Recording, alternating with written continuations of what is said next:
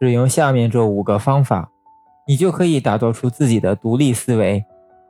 一、切断惯性思维的源泉，在把你的电视、电脑插上电源之前，在钻进图书馆翻阅资料之前，先自己想想，不断绝你同现实世界的联系，通过限制那些吸引你的常规思想，你就可以提高自己独立思考的能力。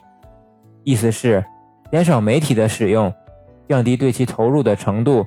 独立的思考者并不一定被盗的，然而他们对于默认现状持反对的态度。为了好好的感知这个世界，而非仅仅透过显示器去看一切，他们会想出新标准，投身到与你当前愿景相冲突的体验之中。与其用一个新的普遍想法。替换掉那个旧的，不如有意找寻、创造一些挑战性、挑战你观念的体验。它们可能存在于外族文化、罕见的亚文化之中，也可能就在你不愿苟同的那本书的某一页上。关键不是采用什么全新的思维，而是尽量使那条惯性的轨迹中断。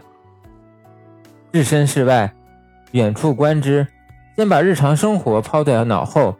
这样，你就能无拘无束地站在另一个角度看待某些问题。旁观者清，跳出你的小世界，才能心无旁骛地为自己想想。偶尔原地不动，能提供给你嘲笑自己愚蠢信念的机会，同时也开拓出了新的视角。随机化刺激你感觉的事物，何不抖擞抖擞精神，投身到崭新的体验当中？别总是去那些相同的地方，吃一成不变的食物，要么就是跟身边抬头不见低头见的那几个人说话。很多人都固执于熟悉的事物，以为能够简化问题，并且构筑心中的安全感。如果你真想要独立的思考，就需要跳出自我的蜜罐。五、习惯怀疑，并非要变得愤世嫉俗或者玩世不恭。你可以开发一下自己本能的怀疑思维，这种习惯是取决于常规思维的。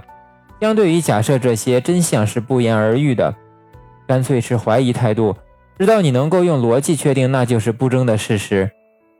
如若上述这些听上去都过于困难，那就考虑一下自己可以从独立思维中收获什么。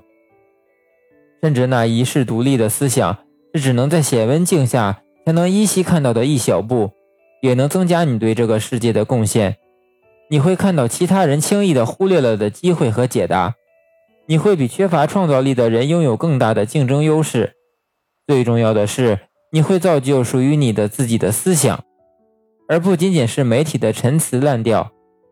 独立的思考，然后给自己创造一个机会无限的世界。